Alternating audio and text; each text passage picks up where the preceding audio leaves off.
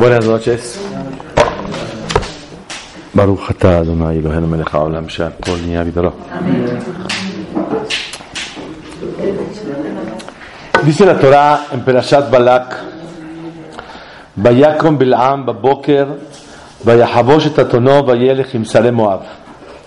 Bil'am se fue en la mañana a maldecir al pueblo de Israel, como fue solicitado. Vayahabosh et atono, y amarró a su mula. Vayahabosh et atono, Vayelech im sare Moab. Y se fue con Sare Moab.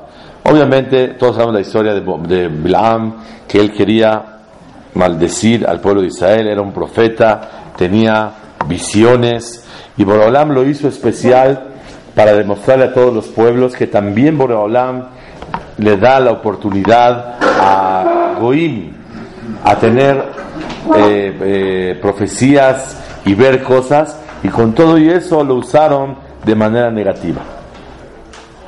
Dice la Torah, vaya con Bilam Baboker, vaya amarró su mula, él mismo. Era un hombre muy importante. ¿Una persona importante amarra su mula o se la preparan? Dice Rashi, Mikan, Shasinam, Mekalkelet Cuando una persona tiene un odio muy grande contra alguien, se rompen todas las normas y todas las reglas. Y voy a decir dos oraciones que las dos tienen la mismo, el mismo enfoque, la misma raíz. Ahavá mekalkelet tashura. El amor rompe los reglamentos. Y la sin'a y el odio también rompe los reglamentos. Quiere decir, cuando uno quiere a alguien tanto, aunque la, la regla dice diferente, o las normas, por el amor que le tiene, rompe esas reglas pero también al revés. Cuando Barminan una persona odia a alguien tanto, no nada más que lleva a ejecutar las cosas que hace, sino que la, el odio rompe las reglas. Dice Rashi, Mikan sin'a mekalkelet tashura. El odio rompe las normas. Shehabash hu be'atzmo. Él tenía tanto odio y quería uh, maldecir al pueblo de Israel que él mismo amarró la, la, la, la mula. Amar a Kadosh Rasha, malvado, Kvar Kidemcha Abraham Abihem, ya se adelantó Abraham, su padre de los judíos. Sheneemar, Bayashkem Abraham, y madrugó en la mañana, Baboker, et Hamoro, y amarró el burro él mismo. Se refiere cuando fue a Kerat Yitzhak, que Hashem Barach le ordenó que vaya a degollar a su hijo, y él madrugó para hacer la voluntad de Hashem, a pesar de que era un sacrificio muy grande para él. Él amarró el burro y él personalmente, aunque tenía muchos esclavos, siervos, nada, él mismo lo hizo. ¿Por qué? Porque Ahavá me calquele de Tashura. El amor de Abraham para hacer la voluntad de Hashem rompe las normas y las reglas. Sin embargo, aquí es lo contrario. Bilam, el odio, rompe las normas y él mismo amarró el burro. ¿Para qué? Para ir a maldecir al pueblo de Israel. ¿Era, ambición? ¿Era odio o era ambición por el dinero que le iban a dar? No, era, no, no, no, no era, eran, eran varias cosas. Era el odio que le tenía Bilam a todos los Yehudim. Era el honor que iba, le iban a dar a él, de tres, el pago que le iban a dar. Pero Bilam, estos Goim, tenían un odio muy especial a Israel. Así es, es el odio que viene de todo este grupo que naanitas, que descienden de Esab, y que Boraholam les metió un odio muy grande a todos los goim esos. Él nunca había tenido contacto con No le importa, el odio la tenían, pero por herencia, ya se hablaba en contra del pueblo de Israel. Y aparte era una envidia muy grande que tenían sobre Am Israel. Alajá beyadua she'esav sonet Yaakov. Es una regla que ellos odian a, a, Jacob. Y saben ustedes, una vez explicamos, ¿por qué Esav y todos sus descendientes que nanitas odian a Jacob? ¿Por qué lo odian? Porque les quitamos la bendición del primogénito. Ok, muy bien. Pero ¿quién ocasionó todo esto? ¿Sabe quién lo ocasionó? No, Hashem no. ¿Cómo? Ribka, que metió a quién? A, Jacob, que se, que se disfrace para recibir la veraja. Pero no, Ribka no hizo nada. Posteriormente, no nada más Ribka lo hizo, sino posteriormente Itzhak lo logró. Porque vino y le dijo, oye, tu hermano vino y se llevó la verajá tuya. Así le dijo Itzhak a Esaú. Lo picó. Vez explicamos el tema. ¿Para qué lo hizo? Pero las dos verajas eran igualitas, ¿no? No, la verajá que recibió Jacob es la verajá. Y después a Esaú le dio una de pilón. Pero la pregunta es, ¿para qué Itzhak picó a Esaú diciéndole, oye, vino tu hermano y se llevó la verajá? ¿Para qué lo picas así? Dale otra, o sea, ¿qué falta? Ya, dale una verajá y se acabó. ¿Para qué le tienes que dar? La respuesta es que existía una sola verajá. Una sola verajá que era quién va a ser el elegido de Boreolam. Esa ya no se puede dar. Pero no le digas nada. Dale otra verajá y que viva y se acabó. Eso que tú le, le diste la verajá ocasionó un daño hasta el día de hoy. Hasta el día de hoy sufrimos que los goyim nos odian. Todo porque Isaac motivó a Esav a odiar a su hermano. Y yo tengo una pregunta más. ¿Qué heter tenía el pie alajá Itz- Itz- Itz- Isaac de Caviajol meterle ese coraje a Esav y hablar la shonara de su hermano? Tu hermano te quitó la verajá. ¿Qué permiso tenía Isaac de hablar la shonara de su hermano Jacob? De su hijo Jacob. Si un padre le dice al otro hijo, mira, tu hermano te la robó, tu hermano te la quitó, ¿es la sonará o no es la sonará? Claro. ¿Qué permiso tuvo Isaac de hacer eso? ¿Perdón? Es que yo digo, no se la quitó, él se la dio. Él no le- el otro no le robó nada. Sí, porque se disfrazó, se puso ropa de pelos, se hizo pasar como Esab. Fue todo un engaño, bárbaro. Entonces, la pregunta es, ¿por qué Isaac se comporta de esa manera que le cuenta a su, a su otro hijo? Y aparte ocasionó un mahloket grandísimo. ¿Está clara la pregunta? La respuesta, Bezrat Hashem, escuchen qué cosa tan grande. Es- Isaac quería darle verajá a su hijo con la finalidad de que el elegido sea Esav. Porque era el hijo primogénito, nació un segundo antes. Y sabía que era medio malón, no tan bueno como Jacob. Sabía, lo engañaba un poco, pero él sabía que con la pensaba él que con la bendición se va a convertir en bueno. Pero ¿por qué no le dio la verajá? Pues se la quitó Jacob. Cuando vio que Minashamaim, Boreolam eligió que el hijo privilegiado y el elegido va a ser Jacob, ahora sí le contó a su hijo Esab, vino tu hermano, para meter saña y coraje entre los dos. Y ya no es la Shonara, ya no es la Shonara, y ya le vino a decir, ya valió la pena. ¿Por qué? Porque él sabía que para todas las generaciones, Esav va a mal influenciar a Jacob. Para que vivan separados y no haya influencia o influenza entre Esav y Jacob, les metió ese coraje, ese odio de Esav a Jacob para que vivamos todo el tiempo separados. Ese es, ya no es la sonará. ¿Qué es la sonará? Dañar al otro. Pero si yo hablo algo que te beneficia, no se llama la sonará. Es algo muy profundo. En su momento lo habíamos hablado con Itzhak y Esab. Pero yo quiero regresar al tema a nosotros. Bilam odiaba al pueblo de Israel. Así dice. Asiná me calqué de Tashura. Tenía un odio, como los goín de entonces. Y él por eso amarró el burro él mismo. Cuando uno tiene tantas ganas de algo, nos delega. Él solito hace todo. E igualmente le dijo Boreolam a, a Bilam, ah, tú madrugaste ahorita, te fuiste para ir a maldecir al pueblo de Israel y amarraste tu mula. Rasha, malvado. ya se te adelantó Abraham vino. ¿Hace cuántos años? Hace eh, eh, casi 400 años. Casi 400, 360 y tantos años. Ya Abraham vino se te adelantó y él también amarró el burro, él personalmente y madrugó. ¿Qué es esto?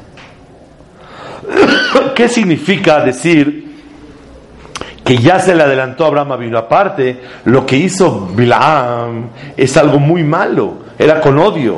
Abraham lo hizo con gusto, con amor para servir a Boreolam. ¿Qué le dijo Boreolam a Bilam? ¿Quién me quiere decir algo? Se, matan las dos acciones. A ver, explícate un poco más. Por eh, Eso, uno fue por amor. Y el otro por, odio. Por odio, ok. Una compensa la otra. Ok, muy bien. Pero ¿qué le dice Boreolam? Rasha, malvado. ¿Qué te crees? Ya se te adelantaron. ya se te adelantaron. ¿Qué, pasa aquí? ¿Qué es competencia? ¿Qué, Ya te ganaron. Está fuerte. Sí, va, por como está diciendo. Explica Ramoshe Feinstein Zichonol Ibrahim. Escuchen el tema de hoy. Bilam quería maldecir al pueblo de Israel.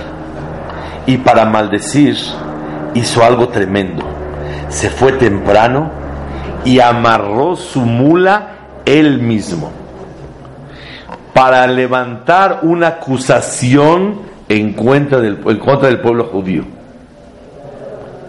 Hashem, alguien por tu amor ha trabajado y ha roto las reglas, las normas, y él mismo amarra el burro como yo. Yo lo estoy haciendo por odio. Pero vemos que el ser humano tiene esa fuerza. Si el ser humano tiene esa fuerza para entregarse a algo, aunque sea algo malo, ¿algún judío ha usado esa fuerza humana para cosas buenas? Si alguien lo pudo hacer para mal, una vez estábamos aquí en Shavuot estudiando y me dijo una persona, me voy a desvelar porque yo me he desvelado dando, haciendo muchas cosas, no buenas, toda la noche, reventadísimo, toda la noche. Ahora le voy a enseñar a Boreolam que para Boreolam también me puedo desvelar. Bilam quería maldecir al pueblo de Israel. ¿Cómo puedes maldecirlo? ¿Cómo? Acusándolo. ¿De qué lo acusas? Borea Olam, alguien se ha entregado que él personalmente amarre su burro, su asno, su, mula, él mismo, para servirte a ti, Borea Olam. Y con eso ya acusó al pueblo de Israel. Y automáticamente ya los puede maldecir. Le dijo, Rasha, Abraham. Este acto que tú dices, que te entregas y lo haces tú personalmente, sin mensajeros, ya lo hicieron hace 360 años que fue Abraham vino. Ya lo hizo, ya se entregó para hacerlo. Vemos de aquí, para, para el bien, vemos de aquí la llave del tema que queremos hablar el día de hoy. La persona descubre un potencial que tiene en la vida y lo canaliza según la proyección que tenga en la vida. Una persona que vemos que tiene fuerza para pararse a hacer ejercicio a las 6 de la mañana, pum, pum, pum, está corriendo, está haciendo ejercicio. Entonces tiene esa fuerza y hay veces para rezar no se para. Y esa es una gran acusación en el Shammai. ¿Por qué usas tu fuerza nada más para tus cosas y no para servir a Boreola? Les voy a decir algo que es algo de verdad sorprendente. En Perashat Baishlach, cuando Jacob vino, eh, viene a encontrarse con Esav, su hermano, después de estar con Labán tantos años, etcétera, 22 años, 20 con él, 12 en el camino, llega con Esav y le mandó decir, Im Labán Garti, yo viví con Labán, Vetariax mitzvot shamarti, y cuidé las 613 mitzvot. Así que no vas a poder conmigo, esa. Velola mati mi ra'im. Y no aprendí de sus actos malos. Todos preguntan, ¿qué vino a decirle aquí Jacob a su hermano Esab? Si le viene a decir que es un sadí, o sea, que no va a poder con él. Pero al contrario, lo está retando más, lo está desafiando. ¿Para qué lo pica de esa manera? Vi una explicación hasidí que dice así. Yo cumplí 613 mitzvot, sí es verdad. Pero no te preocupes, no estoy tan fuerte. Lola mati mi No aprendí de sus actos malos a ser tan entregado a lo bueno como él se entregó a lo malo. Yo no aprendí de él, así como él se entrega a lo malo en la vida, yo no aprendí a ser tan entregado a lo bueno como él se entrega a lo malo. Entonces lo bueno que hice no está tan perfecto, no tiene una devoción, no tiene una entrega muy especial en la vida. En la vida lo que tenemos que aprender es, hay situaciones que uno le echa muchísimas ganas. Y qué barbaridad, ¿cómo lo hace? Y hay cosas que le hace con mucha flojera. Borea Olam quiere de nosotros que la misma entrega que tienes en las cosas mundanas, que también las tengas en las cosas espirituales. Voy a dar un ejemplo que la Gemara dice. Dice la Gemara en Masejet Gitin Dafzadi, Amegaresh et Rishona, el que divorcia a su primer mujer, que vivió con ella, Afilu Mizbeach morir al de Maot. Afilu el, el, el, el altar llora. ¿Por qué llora? Aunque el Mizbeach está acostumbrado a animalitos, todo el tiempo hace animales en el Mizbeach, en el altar, con todo y todo, que está acostumbrado a oír lágrimas, se conmueve de un divorcio de primeras nupcias. El divorcio de la primera mujer con la que creó, formó su vida, etcétera, etcétera, es doloroso. Entonces, dice, afilo el Mizbeach lloró. Cuenta que una persona le dijeron, oye, ¿Cómo la vas a divorciar? Ya tienes 25 años de casado. Va, vas a, va, a llorar el misbea. Dice, te digo la verdad. Yo llevo 25 años llorando. Ahora le toca al misbea. Que ahora llora el misbea. ¿Yo qué voy a estar llorando? ¿Por qué voy a estar llorando yo? Yo ya llevo 25 años. Ahora le toca al misbea. Ok. Dice la Gemara, ¿por qué se puede divorciar a una mujer? ¿Qué opinan ustedes? ¿Ah? No, si la sala ya es grave.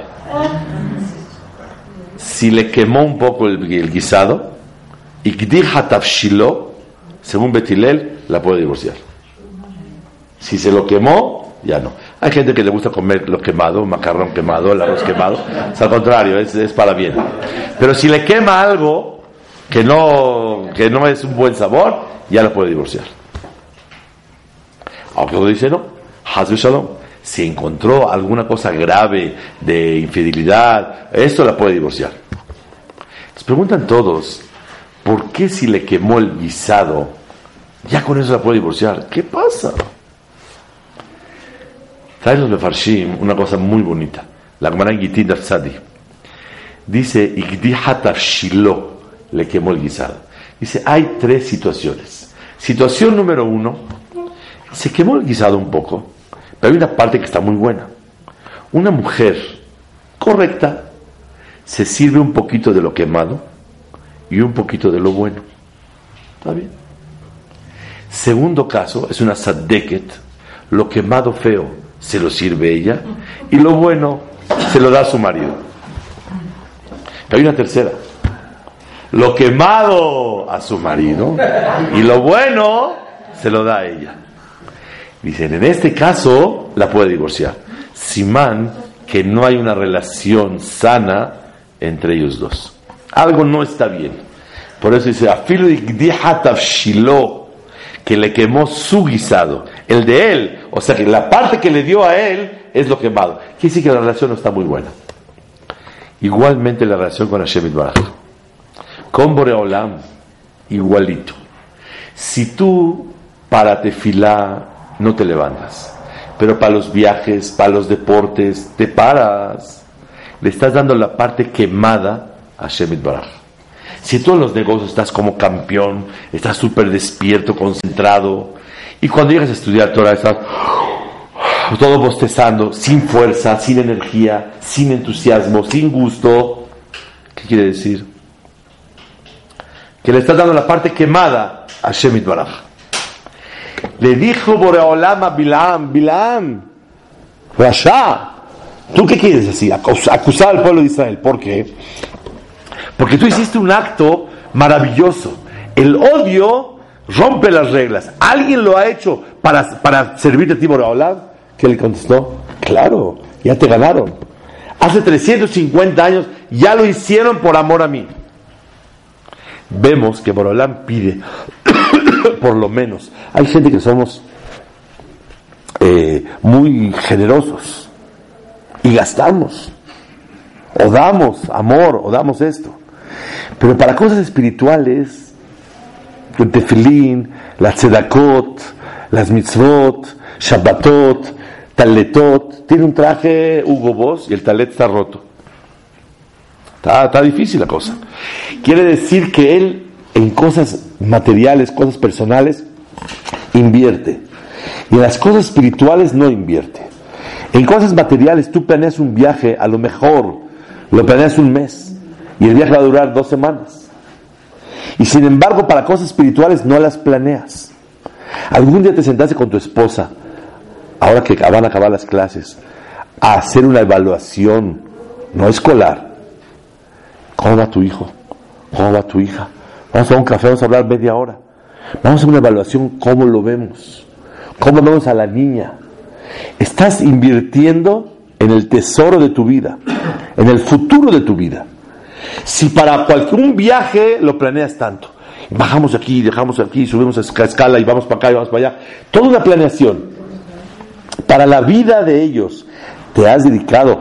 Oye, ¿alguna vez te dedicaste a planear el año que entra de tus hijos?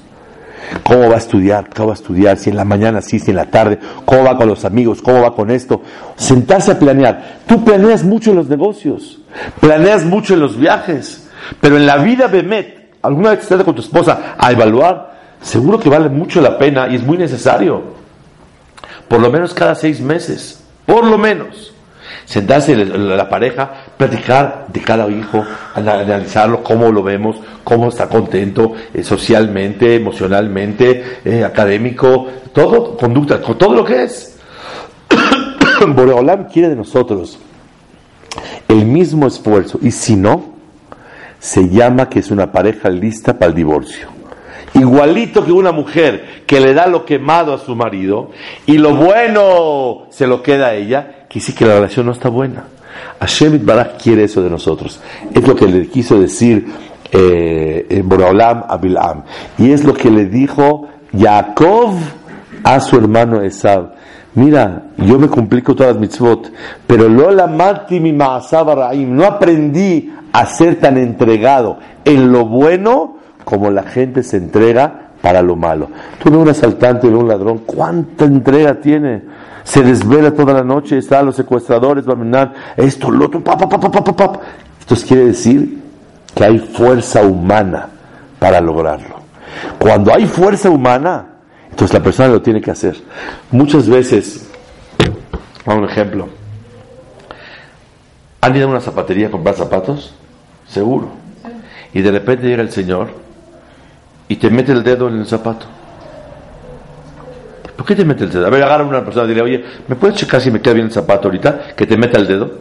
No, no va. ¿Por qué el señor de la zapatería sí te mete el dedo? ¿Cuál es la respuesta? Porque es su trabajo. Porque él gana de eso. En la vida tenemos que saber que si sí estás dispuesto, muchas veces alguien te puede decir una palabra y te puede lastimar y tú te tienes que quedar callado porque ese es mi trabajo y a eso me dedico. Yo me dedico a trabajar, a trabajar mi carácter, a aguantar en la vida cualquier situación. ¿Sabes por qué? Porque el que tiene interés y le conviene hacerlo, lo hace. Ahí está el Señor que te mete el dedo. Yo voy a la zapatería, en serio. Voy a Estados Unidos, porque mi, talla aquí no funciona, y está un señor, un señor de barba así que vende en Nueva York, está así, y mete el dedo, o sea, me da pena. El, el hajam está, mete el dedo, me saca el dedo, ¿qué te mete el dedo? ¿Por qué lo hace? ¿Por qué lo hace? Porque es su trabajo.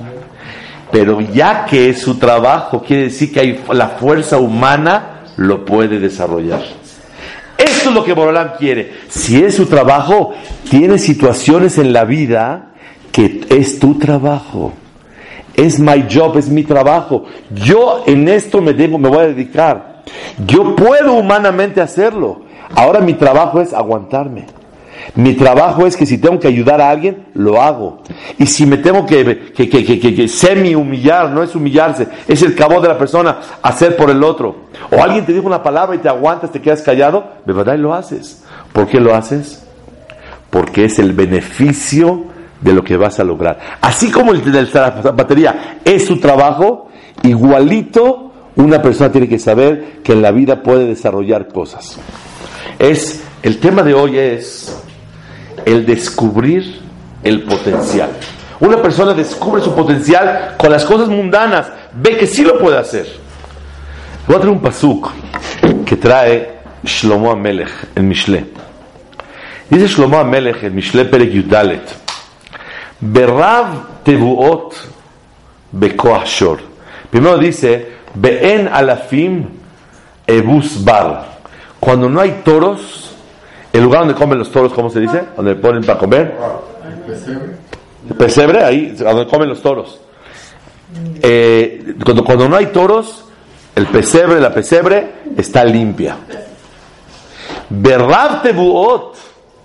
Pero hay mucha cosecha, bekoashor, cuando hay toro. Quiere decir, cuando no hay toros, tú ves el lugar, está impecable. Ni sucio, ni hay abundancia de cosecha. Oigan bien, es una cosa muy grande en la vida. Pero Rabtebuot Bekoashor, mucha cosecha con la fuerza del toro. Pero es que el toro llega y ensucia, excremento, hace, ensucia mucho. Que ensucie. Pero ¿qué me hace el toro? Produce. Produce. Dice Rabbenu Yonah una cosa increíble. Dice Rabbenu Yonah en Mishle Perek Yudalet, Berrab tebuot bekoach shor, mucha cosecha con la fuerza del toro.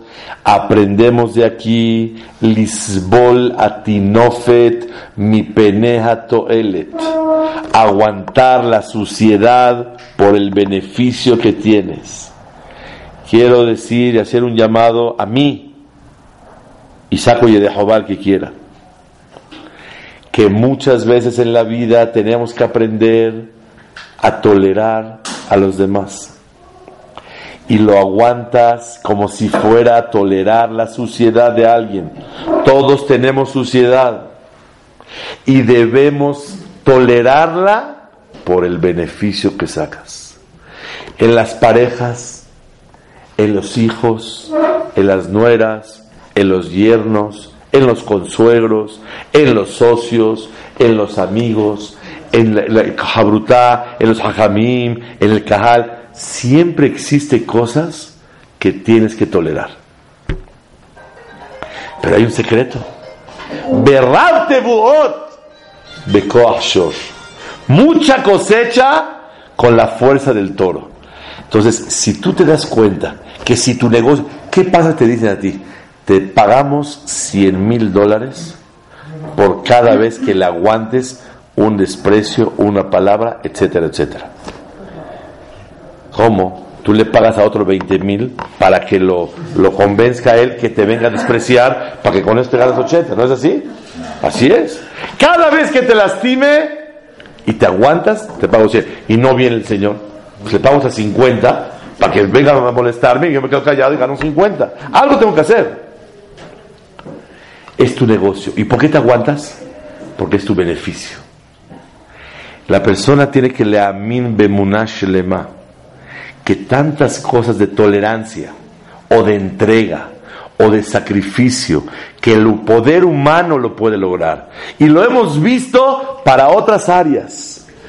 El tema es descubre tu potencial. Sí, lo he des- descubierto, porque me doy cuenta que para otras cosas lo puedo hacer, para esto también lo debo de hacer. Y eso es lo que Hashem Baraj quiere de la persona. Rav Tebuot aprende a tolerar en la vida, porque quien no sabe tolerar no logra beneficios. Pero la persona que sabe tolerar situaciones saca jugo de lo que realmente está haciendo. Ah, Independientemente que cuando uno ama al otro, tolera. Alcohol peshaim tejasea. Cuando una persona busca el amor, tolera. Tolera los errores del otro. Cuando busca el amor, tolera. Cuando no busca el amor, no tolero nada. Y me voy a fijar hasta el último detalle. Pero cuando buscas amor, la persona tiene tolerancia. Pero ahora ya no hablamos por buscar amor, hablamos por otro ángulo. La tolerancia por el beneficio. Y en la vida, en los negocios, en todo está esta oración. La tolerancia por el beneficio.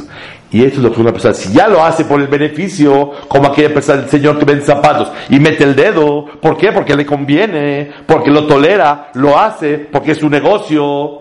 Igualmente tú, en tu vida, ese es tu negocio. Voy a contar una historia que es algo sorprendente. Vino a casa de ustedes un jajam y me contó, no ahorita, hace un tiempo atrás, varios años atrás, me contó que vino un señor con Rabhaim Kanievski y le dijo, Jajam, llevo varios años y no tengo hijos. Por favor le pido, deme una verajá para poder tener hijos. Lo vio así, le dijo, yo voy a darte una verajá. Pero tú quiero que hagas dos cosas. Tefilá y cuando alguien te avergüence, te quedas callado. Le dijo, ¿y dónde consigo a alguien que me avergüence? No sé, ese es asunto tuyo. Yo ya no sé, pero que si alguien te avergüence, te quedas callado. Está bien. Pasó un tiempo, no sabía qué hacer, si contratar a alguien que lo venga a avergonzar, no sabía cómo hacerle. Total, estaba en una boda y de repente un señor le empieza a gritar durísimo, pa, pa, pa, pa, y avergonzarlo y así, tipo israelí, va, uh, uh, uh, así duro. Y le empezó a dar durísimo y él se quedaba callado.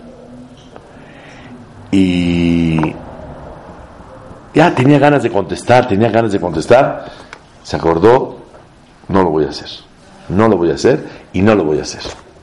Y se quedó callado. Después de unos minutos, el otro de tanto gritar solo ya se calvó y se fue. ¿Qué quiero hacer? En ese momento, este señor que se quedó callado, el, un detalle, perdón. Rabhaim Kanievski le dijo a esta persona que yo te voy a decir fila por ti, pero yo quiero que te dé una verajá, una persona que lo avergonzaron y se quedó callado. Que esa persona que lo avergonzaron se quedó callado te dé verajá a ti. Entonces dijo, ¿de dónde lo consigo? No sé, a ver cuándo. Llegó una boda y vio que el señor Reubén le estaba gritando a Shimón, grítele, grítele, papá, papá. Entonces llegó este, lo vio, dijo, acá está el negocio. Se acerca y dice, por favor no le contestes. Bueno, ¿y tú qué te metes conmigo? Por favor, te ruego no le contestes. Quédate callado. Y ya estaba, ya se iba a, armar entre ellos dos. ¿Tú qué te metes? No le digas nada. Se quedó callado, cuando acabó, se fue el otro. Dijo, ¿qué quieres? También que tengas hijos. Y se embarazó. El jajam que vino a casa de ustedes me contó, él sabe quién es la pareja. Que Rabhaim Kanievski le dijo que te dé verajá a alguien que lo avergonzaron y se quedó callado. ¿Qué pasa aquí? Es la grandeza del sacrificio, del esfuerzo, de la tolerancia, como Boreolán pide. Y una persona que se queda callado y no responde, demuestra su obligación a Boreolam, su humildad. Es una gran tarea. Pero muchas veces, si te pagarían, si por el hijo está dispuesto a tolerarlo o a buscar la manera, hay veces hay un beneficio. Recuerda y reconoce. En todo momento hay beneficio. Y es lo que Boreolam le dijo a Bilaam. Ya se te adelantó alguien, ya ese potencial ya lo hicieron. Ya le dijo Jacob vino igual. Y el get se le da, ¿por qué? Porque para este tipo de relación lo aplica, para otras cosas no. Una persona tiene que pedir a Boreolam que le permita, por lo menos igualar. Si eres un sadik muy grande, cuando estudias estás así como león. Y cuando trabajas, estás oh, medio dormido, no tienes ni fuerza. También eres un sadik grandísimo. Nosotros queremos tan sadikim, por lo menos parejito. Cuando vas a comer matzah, hazlo con el mismo gusto que cuando comes un helado de tres bolas.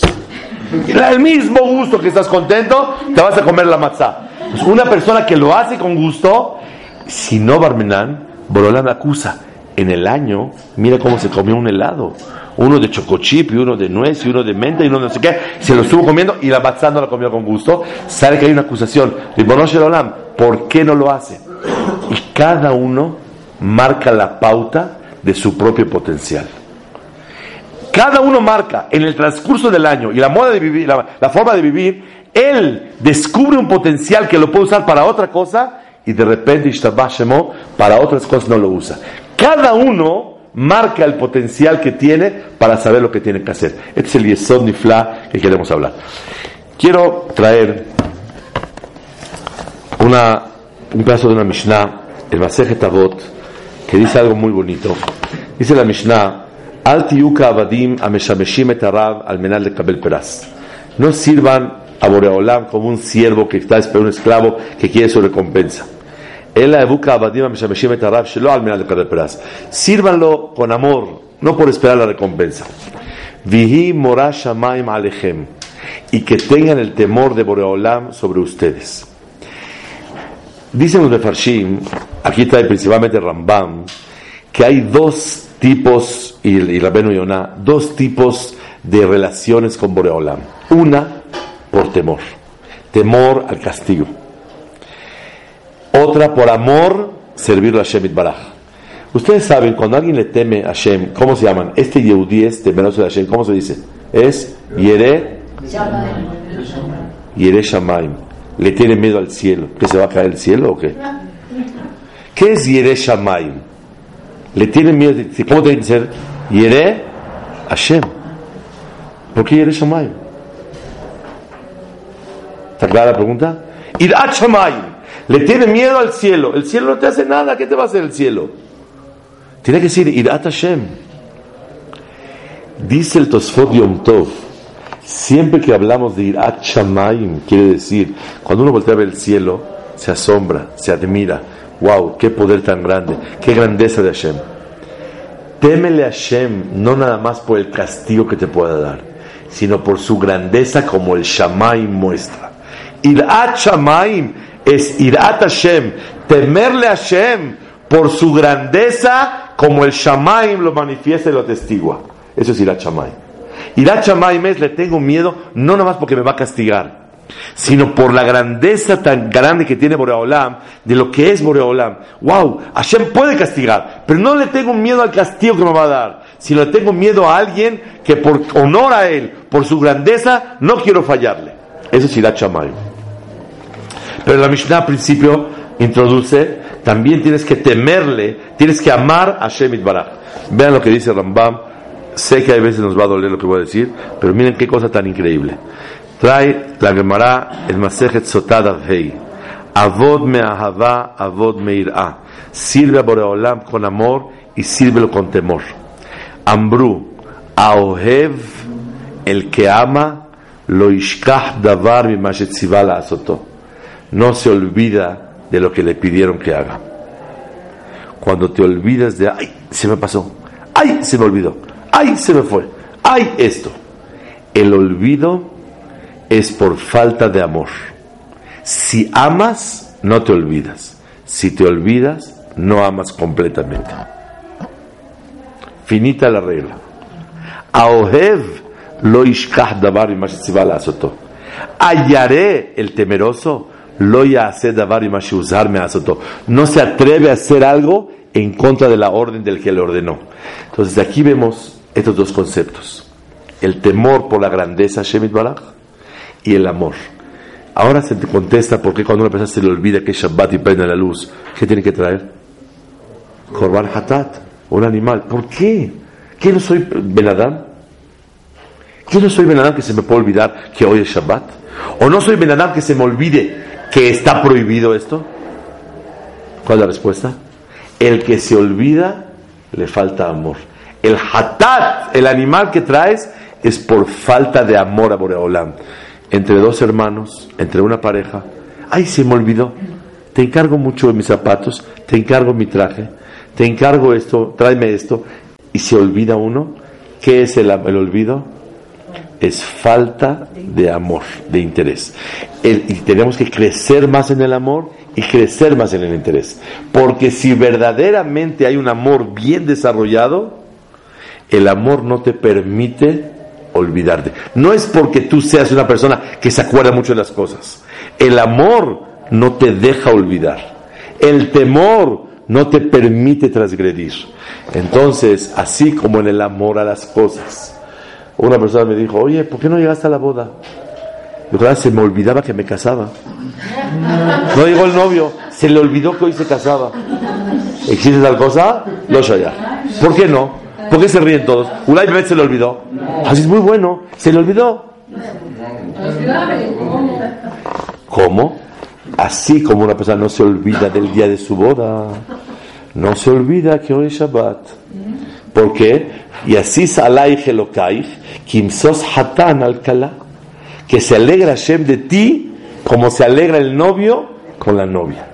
Entonces, una persona tiene que tratar de crecer en Ahavá, si uno quiere desarrollar y descubrió su potencial, que lo puede hacer para otras cosas, igualmente para estas cosas de Abodat Hashem. ¿Cómo? Reconociendo y ejerciendo la Ahavá.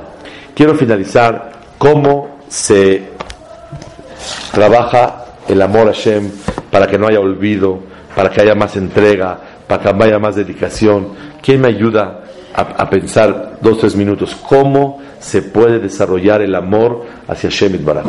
Un, consejo. Si yo le pregunto a alguien, oye, ¿cómo le hago para crecer en el amor a Shem? Y con eso menos me olvido, desarrollo mi potencial, me entrego más. Cuando hay amor, Ahavá me calquele tatashura. El amor rompe las normas. ¿Cómo le hago para desarrollar el amor? ¿Quién me dice? Agradecimiento. Muy bien, muy bien. Cuando una persona se siente tan agradecido, se despierta el amor hacia Boreolam. Como las personas. El, el akarata el agradecimiento, despierta el amor. Otro pirush, ¿quién me dice? Otra manera. ¿Reconociendo qué? ¿Los favores? Ya, reconoce y agradeces, ya está el mismo. Tefilá, ¿por qué? ¿Por qué? ¿Por qué eso despierta el amor?